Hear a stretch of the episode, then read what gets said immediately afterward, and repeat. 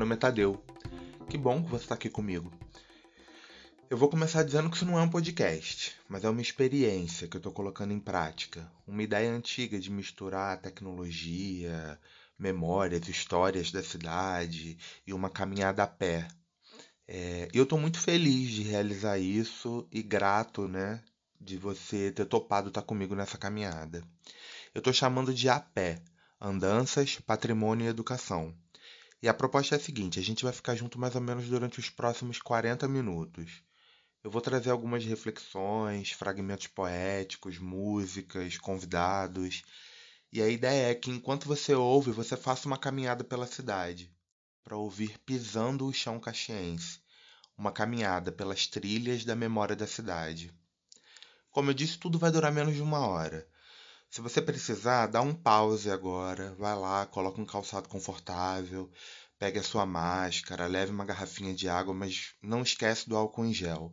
Gente, máscara e álcool em gel. Vamos fazer disso um acordo nosso, um acordo coletivo.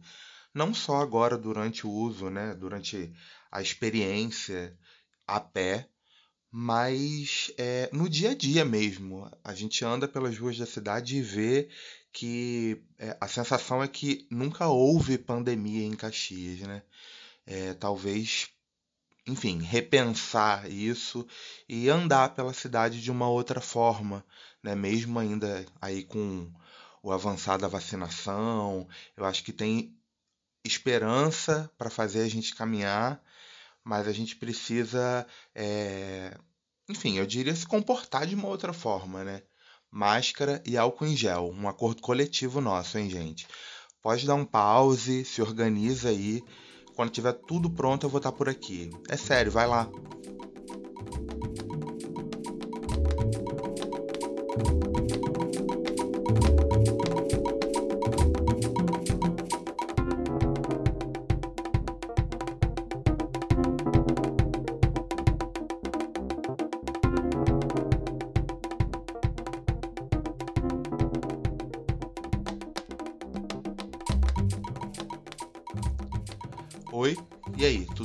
Então, prontos para começar? Eu preciso começar dando algumas orientações de ordem prática. Estamos em Duque de Caxias, né? Então ficar ligado na rua, não dá mole com esse celular na mão. É, eu vou dizer para você usar o fone em apenas uma das orelhas. Assim, você também vai ouvir os sons da cidade ao redor. A ideia é que você ande livremente, né? você pode buscar um novo olhar sobre os trajetos do seu cotidiano ou pode ousar aí se perder né, por novos rumos, direções. Mas é muito importante que você preze pela sua segurança durante a experiência, e eu precisava dizer isso para você logo no início.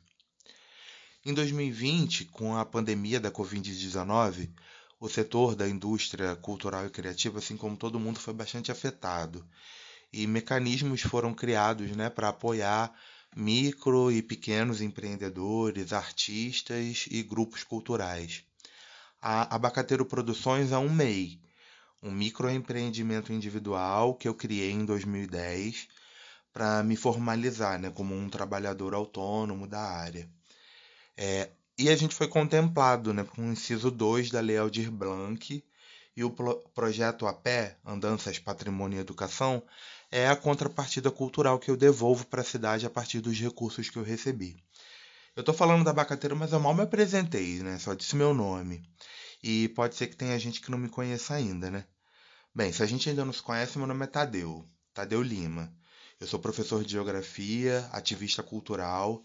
Né? São mais de três décadas, quase quatro, vivendo nessa cidade. Logo, eu sou um cidadão caxiense, apesar de eu ter nascido ali em São João de Meriti. Mas calma que eu não vou ficar falando sozinho aqui durante quase uma hora na sua cabeça. Tem música da Patrícia Polaine, tem poesia na voz da Malê, depoimentos da professora Marlúcia Souza, do Osmar Paulino, da Lu Brasil, do Heraldo HB, né? E, enfim, para a ficha técnica ficar completinha, as trilhas que fazem parte desse projeto são do Adilson Júnior, a arte das redes sociais e um zine do projeto, né? um zine que foi criado especialmente para o projeto, é criação das desalinhadas Elaine Rodrigues e Nathalie Peixoto, e a edição e finalização do áudio é da Anne Santos. Mas a gente quer te conhecer também. Então, vamos usar a rede social para isso. Né? Se você puder, faça fotos e vídeos durante a experiência e poste nas redes sociais com a hashtag A Pé em Caxias. Ou você pode fazer um relato, convidar para os amigos. A ideia é que a gente, é, através das redes sociais, que eu possa de alguma forma mapear quem topou participar dessa experiência, de alguma forma conhecer um pouco, né? É desses olhares aí para a cidade. No Instagram, você pode achar o projeto no arroba perfil geográfico. Segue a gente lá. Eu imagino que você já deve ter iniciado a caminhada, né? Gente, a ideia é para ouvir esse podcast andando pelas ruas da cidade. Vamos lá, hein?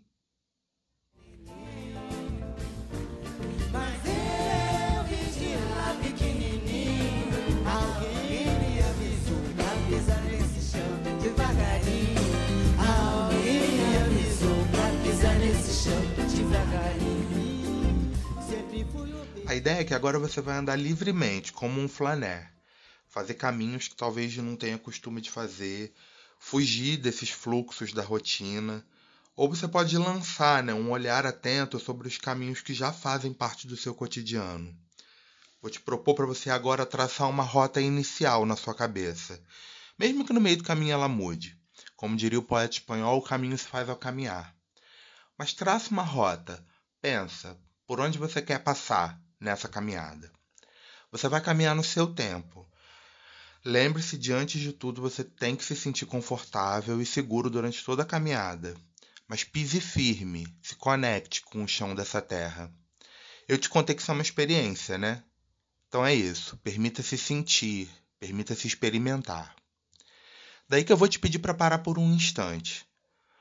Isso mesmo, encontre um jeito aí de parar, ou ao menos reduz o ritmo da sua caminhada mas eu quero te fazer um convite a perceber as coisas que estão ao seu redor.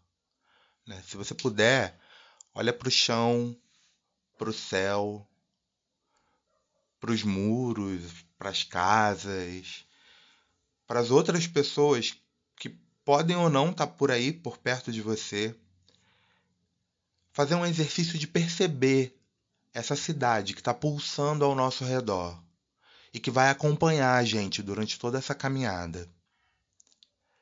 Quando eu digo que a pé é uma experiência, é porque o que você vai viver enquanto caminha ouvindo o nosso podcast é tudo que eu preparei e selecionei para entrar nesse áudio, mas é também tudo que a cidade vai te oferecer durante esse caminho. E é preciso estar atento. Deixe a cidade falar com você. Pense nas outras pessoas que aceitaram esse chamado e que, assim como nós, também vão caminhar pelas ruas da cidade. Conecte-se a elas. Somos todos conterrâneos e contemporâneos. Estamos todos de pé sobre esse mesmo planeta, caminhando por essa mesma cidade. Respire fundo. Sinta e saiba que você está em Duque de Caxias. Perceba o caminho à sua frente e volte a andar. Meu sonho era um pequenino sonho meu. Na ciência dos cuidados fui treinado. Agora, entre meu ser e o ser alheio, a linha de fronteira se rompeu. Quando eu tiver bastante pão para meus filhos, para minha amada, para os meus amigos e para os meus vizinhos.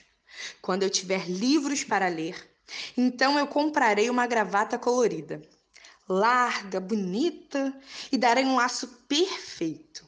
E ficarei mostrando a minha gravata colorida a todos os que gostam de gente engravatada. Gravata colorida de Solano Trindade. Cara, que lugar que eu pertenço? O que que eu sou nesse território? Primeiro, eu acho que é interessante a gente pensar que é, aonde existe pessoa, existe cultura é a produção de cultura. Cultura, e quando eu falo cultura, eu falo da forma mais abrangente possível, não só de arte, mas, enfim, forma de viver, roupa, comida. É... E é uma coisa que, que é negada a gente, é uma coisa que é negada à periferia. A cidade de Duque de Caxias, eu tive a oportunidade de, de aprender, assim, tipo, os dois lados extremos de Duque de Caxias durante a pandemia. Era uma cidade que, que eu não conhecia. Eu sempre escutava a frase de que Duque de Caxias não conhece Duque de Caxias. E eu aprendi isso na prática. E a gente fica numa ilusão de que Caxias é o centro de Caxias, que não existem outros distritos de Caxias. É, e aí, puxando sardinha para o meu lado, terceiro distrito é, uma, é, um, é um, um distrito, é uma parte da cidade onde existe a maior densamento populacional, uma galera, um povo muito trabalhador, um povo, é, como posso dizer, um povo que, cara, acorda cinco, quatro e meia da manhã, cinco da manhã para trabalhar. Isso, como, se você andar pelo, pelo essa hora, você vai ver os pontos de ônibus lotados.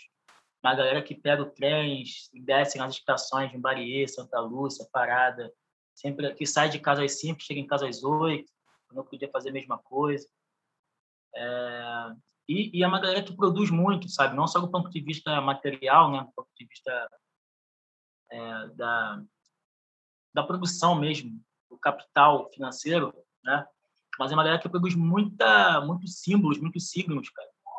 Uma galera que está sempre construindo é, narrativas novas, formas de viver, é, desde a, das pessoas que ficam no campo, na, na, beira do campo de futebol aos domingos, até o cara que vende, sei lá, cara, o cara que vende, vende salada mista, sabe? Salada de fruta na bicicleta, de porta em porta. É a roda de samba que vem um trem de sexta-feira, que sai lá de, da, da Central do Brasil e vai parar lá na Vila Mirim, em Raiz da Serra. O que, que é isso, cara? Que loucura é essa, né? Como é que onde essas pessoas encontram forças encontram alegria de viver, sendo que elas estão, elas estão na base dessa pirâmide do sistema, é, do sistema capitalista.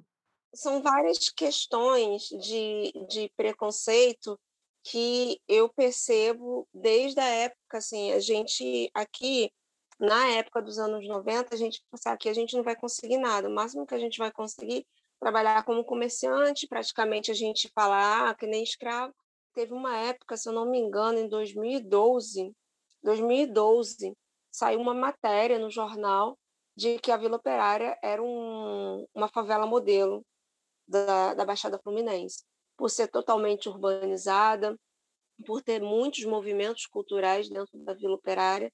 Então, ela foi dita como favela modelo, ao ponto de alguns moradores acharem que não é favela. Existe disputa de poder simbólico, disputa de poder narrativo, disputa de poder dentro de um determinado espaço. E o que a gente faz aqui com as nossas produções na Baixada é disputar poder, sim, é disputar poder, é disputar poder simbólico, é disputar poder de narrativa. É isso que a gente está fazendo. A gente tem que entender que o que a gente faz são elementos de territorialidade, são elementos de disputas, são armas de disputa de poder. Então, assim, é, eu acho que não é invadir, mas é conquistar esses espaços. E a gente tem direito a transitar e a ocupar esses espaços. Que Caxias é essa, né? Eu acho como toda cidade, Caxias, uma cidade que está na periferia, né? Sobretudo. Caxias é uma cidade super rica, uma cidade que possui um PIB é, muito alto, mas ao mesmo tempo uma distribuição de renda muito desigual, e a gente fica numa ilusão de que Caxias é o centro de Caxias, que não existem outros distritos de Caxias. Duque de Caxias são vários, vários locais é, que são visivelmente legais e outros que as pessoas rejeitam. As pessoas desconhecem ou ignoram ou fingem que não conhecem. A cidade de Duque de Caxias é uma cidade muito complexa, quase um milhão de habitantes, circulando por quatro distritos. Uma natureza bem diversa. De um lado, uma região serrana, sopé de serra, Mata Atlântica secundária, é, e a Serra do, do Tinguá, a Serra da Estrela, a Serra de Petrópolis. E ainda dá para a gente ver, ali de Saracuruna, subindo a estação de trem, a Serra dos Órgãos Então, estamos aqui cercados por serras, por Mata Atlântica, e mais espremidozinhos no meio do caminho, uma planície, com morros, vegetações e muitas casas, indústrias, comércios. E mais para a nossa à direita, estaríamos vendo ali o fundo da Bahia ou a Baía da Guanabara. Então, estamos aqui, como o geógrafo é, muito antigo nos falou, que estamos entre a serra e o mar. É um território que convive com essas paisagens, com uma paisagem planeira, uma paisagem de mangue, de pantanal, pantanal fluminense, e de outro lado, de serra. Estamos acostumados a essas duas paisagens. Uma cidade histórica, do ponto de vista que o povo que habita aqui é, é uma, um recorte muito importante para a construção da história do Brasil. E é um, lugar de disputa, né? Sempre foi um lugar de disputa, de luta política intensa. Desde lá, os quilombolas, os, os, os indígenas participavam das, das, das, batalhas, né? Atrás, desde a configuração dos tambores. É, até as juntas operárias do século XX, né? Então, a região de trabalhadores, né? E que nas últimas, nas últimas décadas tem visto uma, uma ascensão do conservadorismo aí é, brutal, né? É muito engraçado isso, como a Caxias, que eu enxergo, ela é uma, uma, uma cidade que faz parte de um lugar, é, esses da Baía de Guanabara, né? o recôncavo da Guanabara, onde realmente as pessoas forjaram no sangue, no suor, e na, e na música, na poesia, na brincadeira, na voação, forjaram a história do Brasil. Né? É, não é à toa que boa parte da história do Brasil passa por essa região aqui, é, na colônia, no Império, no, no século XX, passa por essa região. Né?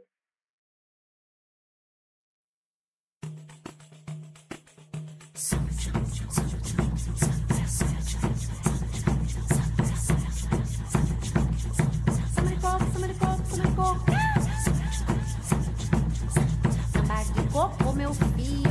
Samba de coco, samba de coco, samba de de.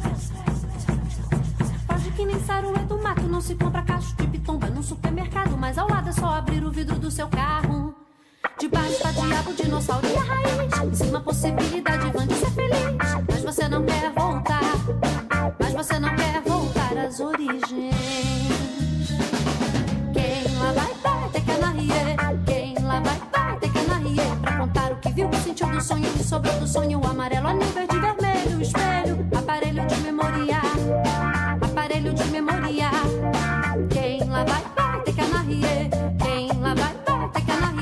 contar o que viu, sentiu do sonho, que sobrou do sonho. Amarelo, anil, verde, vermelho, espelho. Aparelho de memória. Aparelho de memória. Aparelho de memória. Aparelho de memória.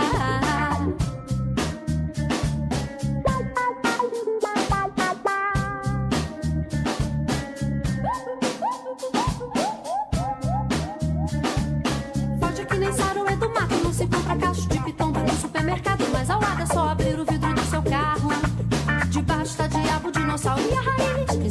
possibilidade vã ser feliz. Mas você não quer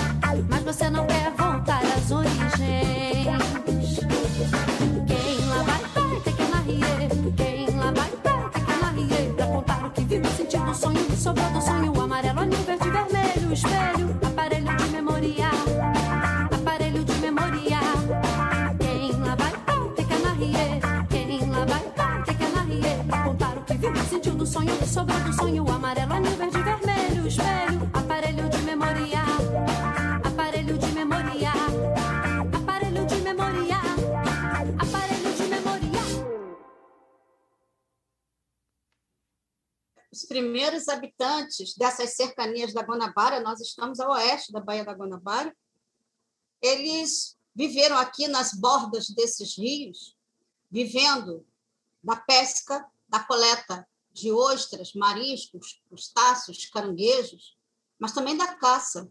Eles tinham aqui uma volumosa quantidade de alimentos mas ainda assim eles tinham que coletar esses alimentos, tanto vegetais quanto da, principalmente da, dos alimentos que eles coletavam do mar. Eram hábeis navegadores.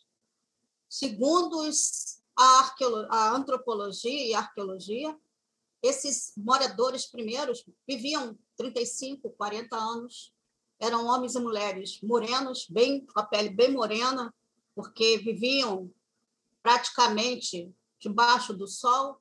Segundo o Museu Nacional, eles eram baixos e além de caçadores e pescadores e coletores de ostras, mariscos e crustáceos, né?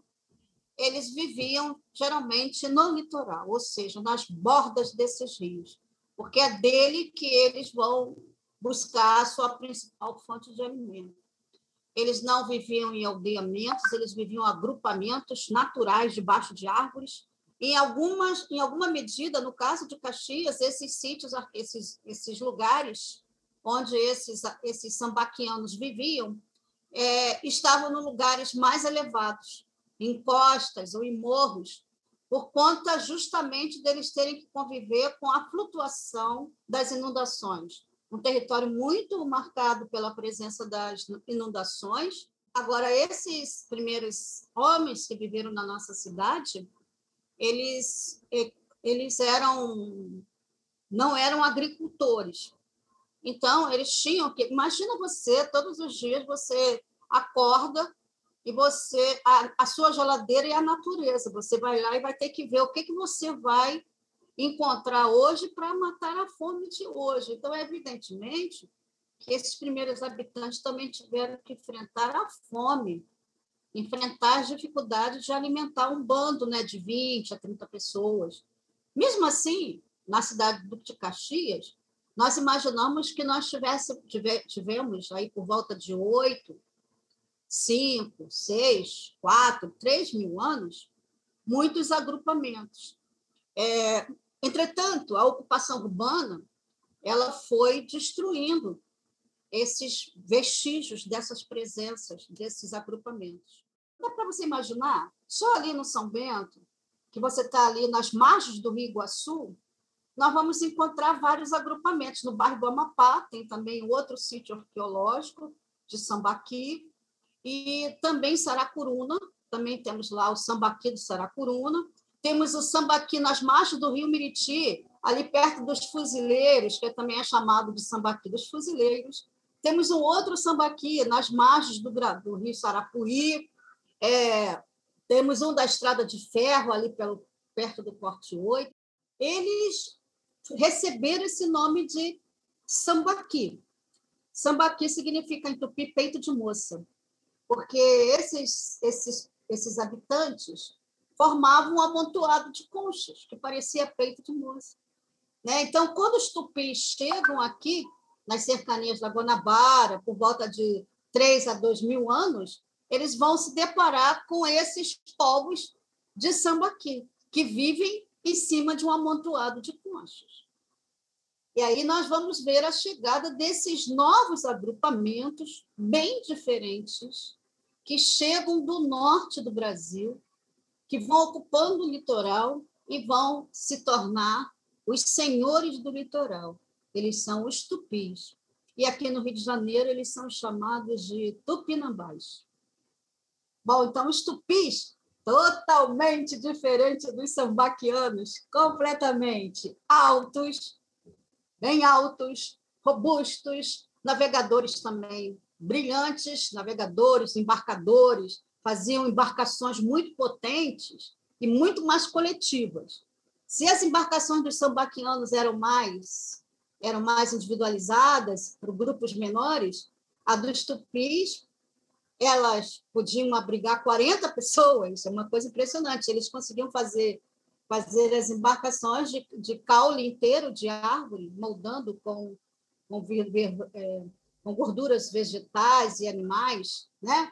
Então esses tupis são também agricultores, olha. A agricultura foi foi construída essa experiência de agricultura no Brasil a partir de entre 5 a 4 mil anos, né? Há um consenso maior da presença dessa presença agrícola mais no a partir de 4 mil anos, mas hoje nós podemos afirmar essa, esse, essa relação dos primeiros habitantes brasileiros com os povos incaicos. Né? Nós temos até, inclusive, vestígios de presenças incaicas no Amazonas.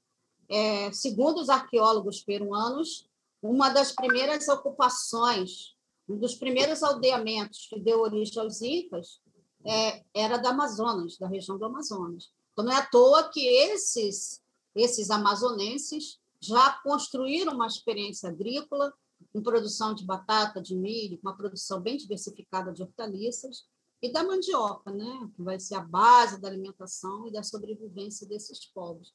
Então, quando você descobre agricultura, essas populações começam a produzir alimentos e isso vai garantir uma sobrevivência mais assegurada. Você não depende somente de coletar, de pescar e de caçar. Então, você tem uma base alimentar de sustentabilidade maior, né? Então, você pode não conseguir pescar nada, você pode não conseguir caçar nada, mas você tem a mandioca para fazer o biju, né? Você tem a, a, a taioba, você tem a couve, você tem o manjericão, você tem... Então, você tem a agricultura que vai garantir é, a sobrevivência desses, desses aldeamentos. Mas, em contrapartida, a agricultura aprisiona o homem, porque você precisa cuidar e você precisa morar na, não muito distante dela e protegê-la, né? E cuidar dela de uma certa forma. Isso para mim às vezes é muito louco parar para pensar que 5, 7 mil anos atrás já tinha gente vivendo nesse território, pisando nesse chão. Pensar, como fala a professora Marlúcia, que essas pessoas enfrentaram dificuldades, mas que também encontraram aqui, nessas terras, condições para existirem por alguns milhares de anos. E pensar também que Caxias é terra indígena, e ver ainda os sinais dessa presença indígena no, nos nossos modos de viver, nos nomes que foram dados aos lugares, aos rios aqui da cidade. Pensar que Caxias é também quilombo, é resistência operária. Só para a gente pensar nesses tupis, é, nós não sabemos como foi o encontro dos tupinambás com os sambaquianos. Se foi de enfrentamento, se os sambaquianos foram incorporados aos aldeamentos que foram sendo instituídos.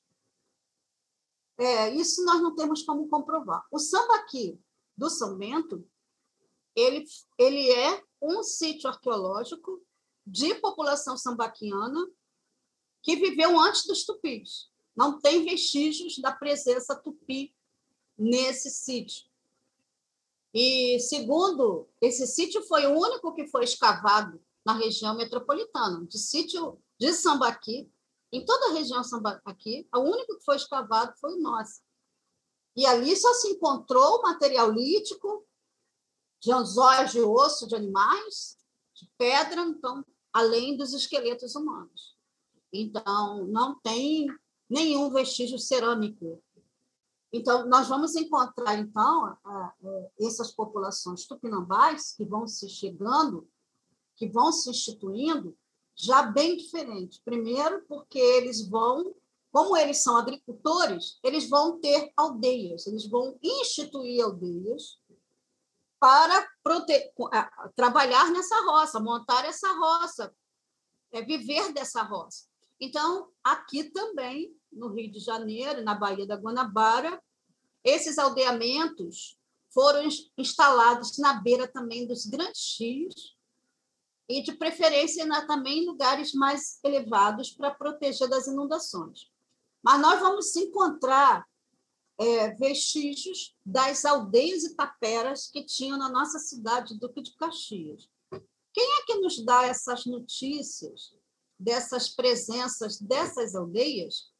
São os relatos testemunhos de pessoas que viveram aqui no Rio de Janeiro no século XVI.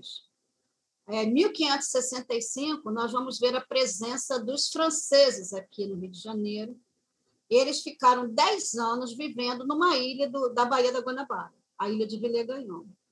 Olha, eles se instalam numa ilha, na boca da saída do Rio de Janeiro, da Baía da Guanabara, tem como ficar suas embarcações ali, e se eles tiverem ataque desses tupinambás, eles têm como fugir, tem canhões. Tem... Então, não é. Você vê que essa, essa chegada não foi uma chegada tão consensual assim, apesar desses franceses já estabelecerem relações comerciais com esses tupis. Então, dá para você imaginar que eles nunca se instalaram no continente. Eles ficaram no litoral. Quando eles começam a pensar em ocupar o continente, já vêm os enfrentamentos com os portugueses. Então, você dá para você entender que o território do Rio de Janeiro, de Duque de Caxias, era tipicamente território indígena. E quando os portugueses chegam, não conseguem permanecer nesse território e vão caracterizar esse território como território de índios brabos, de, é, de um território anti-lusitano, anti-português. Eu acho que esses tupinambás eram muito espertos. Eles sacaram logo qual era a dos portugueses. É, e essa experiência de conflito, ela já inicia em 1503, quando vem as expedições de Américo Vespúcio. Ele entra pelo nosso rio Miriti e vai atacar uma aldeia nossa que estava ali assentado nas margens do rio Miriti entre o Rio Miriti e o Rio Sarapuí e o Rio Iguaçu, que era chamada Aldeia Jacutinga. Eles é, entram nessa aldeia, levam água, comida e capturam 40 pessoas, a maioria mulheres, e levam para Portugal. Tá? Isso nos relatos do rei de Vasconcelos. Então, quer dizer, essa experiência de saque, de escravidão, é, vivida a partir da colonização permanente dos portugueses no Brasil, que escravizavam uns e se aliavam a outros, incentivavam as rivalidades existentes entre as tribos, entre os conflitos étnicos existentes anteriormente. Então, é, então é, é evidentemente que os tupis que estavam aqui no recôncavo da Guanabara sacaram logo, esses caras aí têm mais intenções e aí se caracterizaram com uma força de resistência a essa presença portuguesa.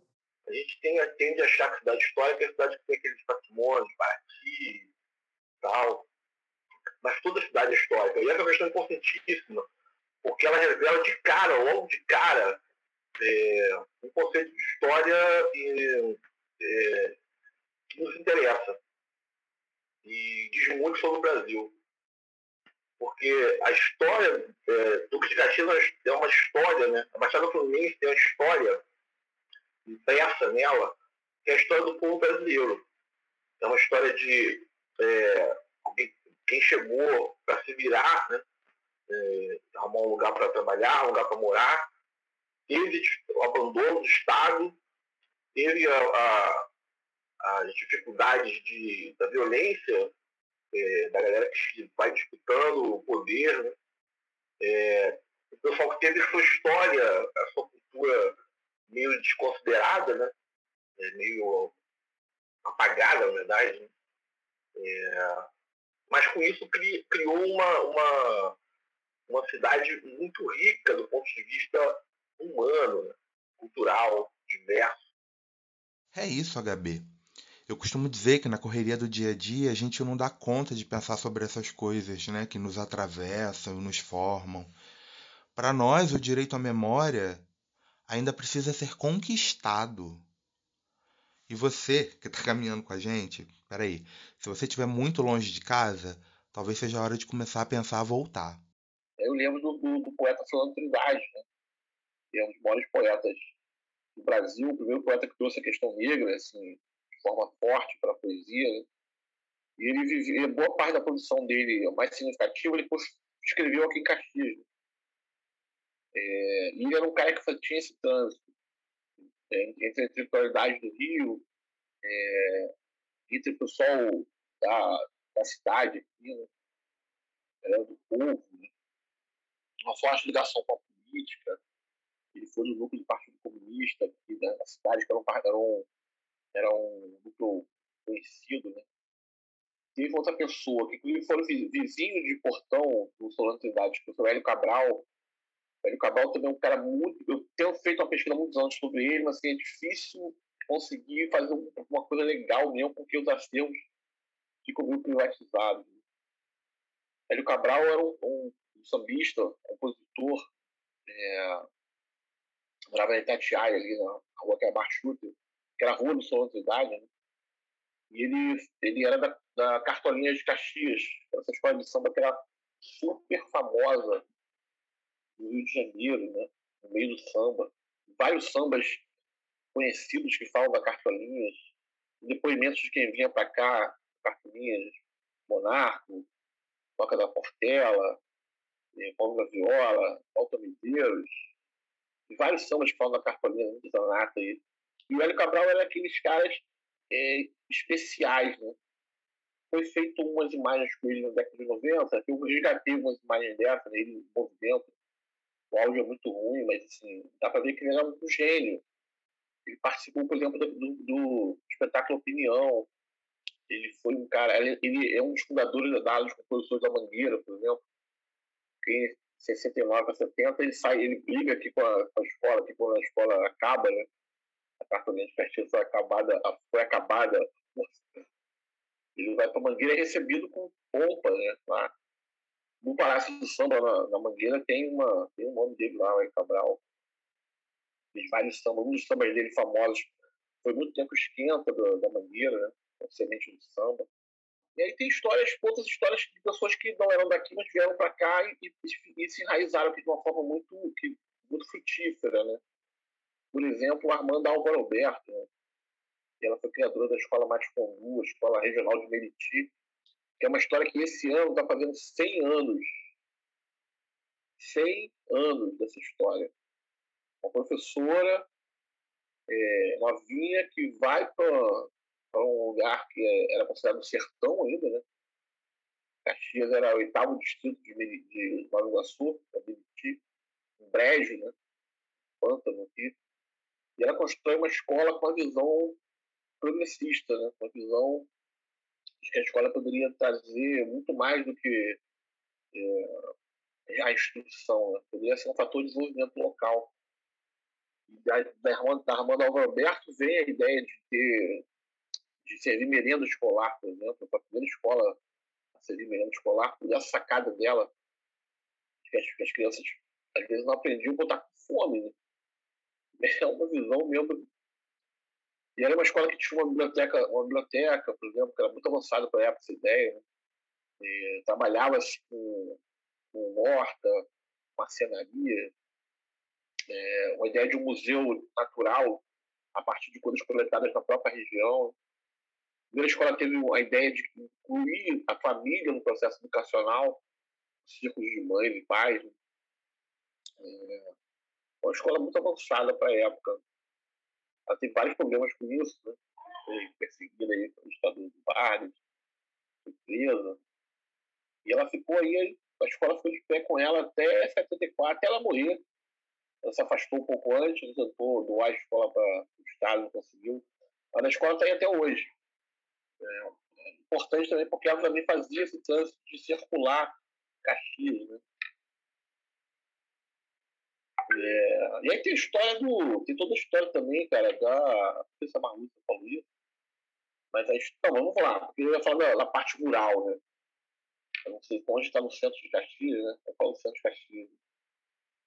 Eu acho que um personagem importantíssimo para você conhecer essa cidade do de Caxias é o cara chamado Silber Santos Lemos. É, Silber. Não sei se a pronúncia Vale, entendeu? Silvio Santos Lemos, porque o Santos Lemos ele é um cara é, jornalista que vem para cá na década de 50, na cidade, para escrever sobre, sobre a cidade, sobre os crimes da cidade. Né? Porque acontece o seguinte, é, quando o jogo, o, os cassinos são proibidos na cidade do Rio, né, eles migram para Caxias, né? E Caxias era uma grande festa uma grande festa da ilegalidade.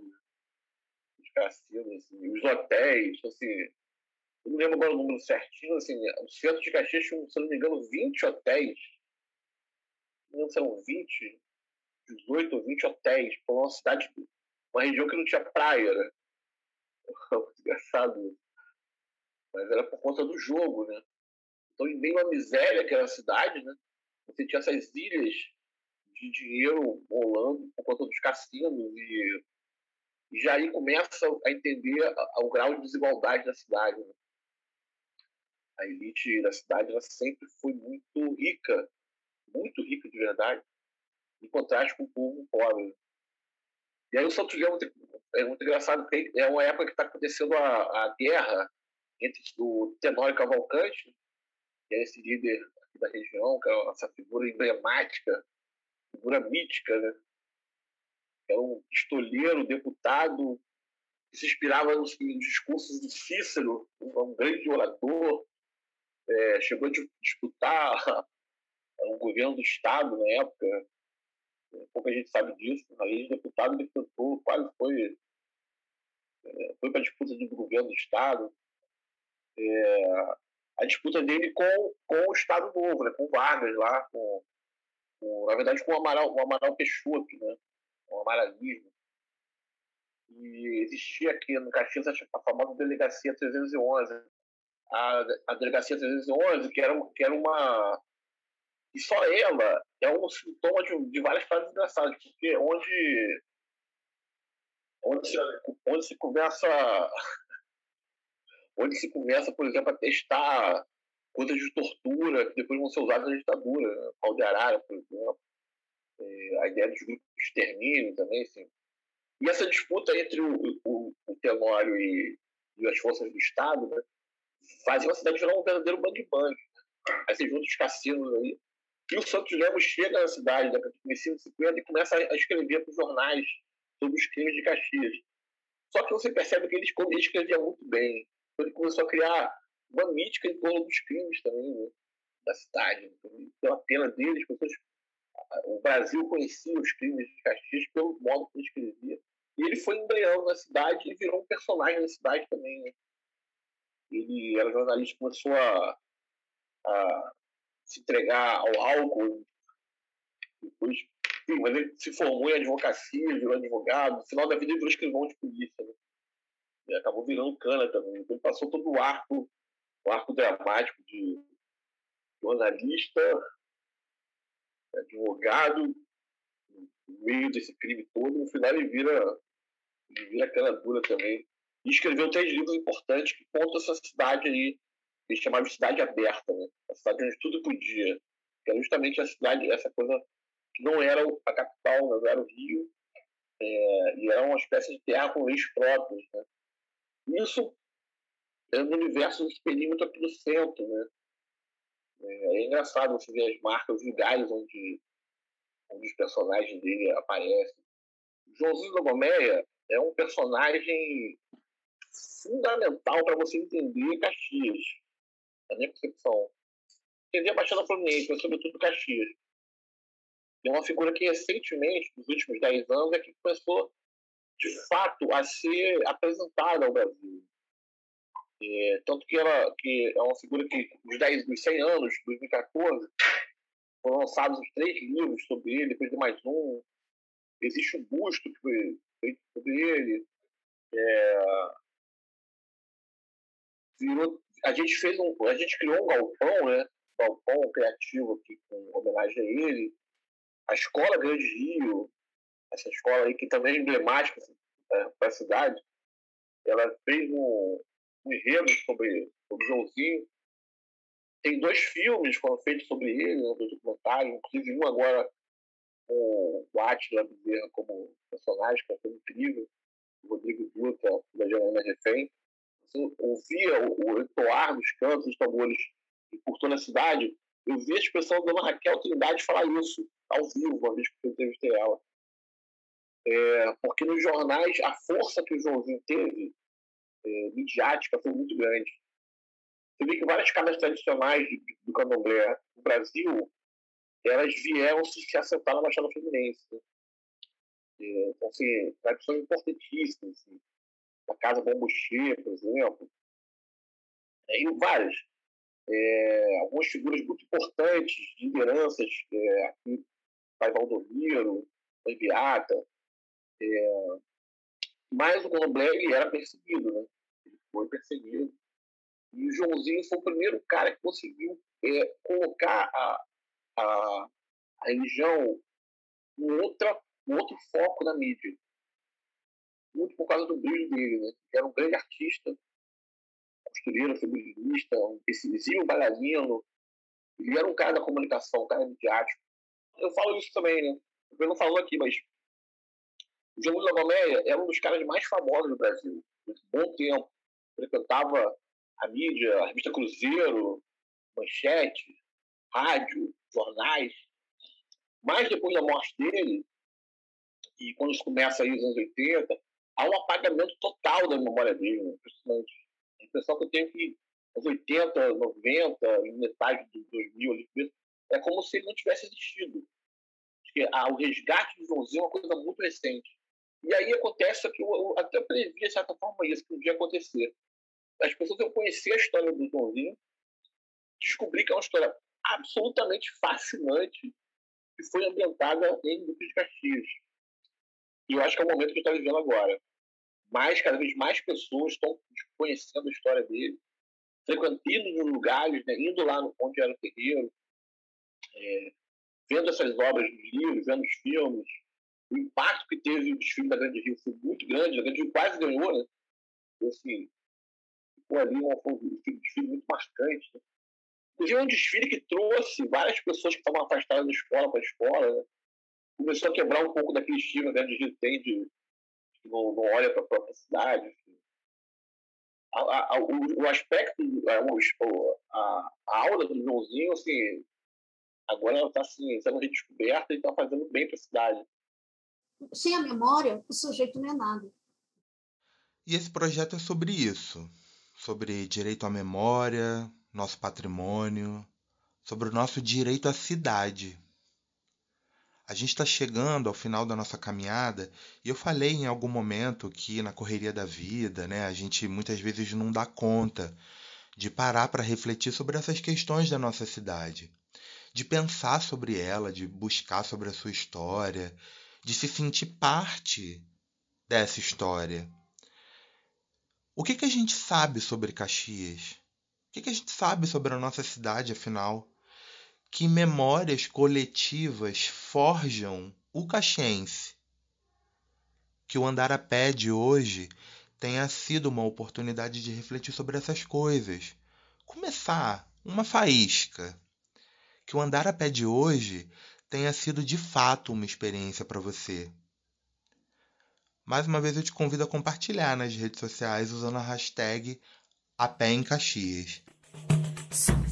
Relato, uma crítica, para a gente se conhecer. Compartilha também com os amigos, chama para participar com a gente. Foi uma honra ter contado com a sua companhia. E até uma próxima.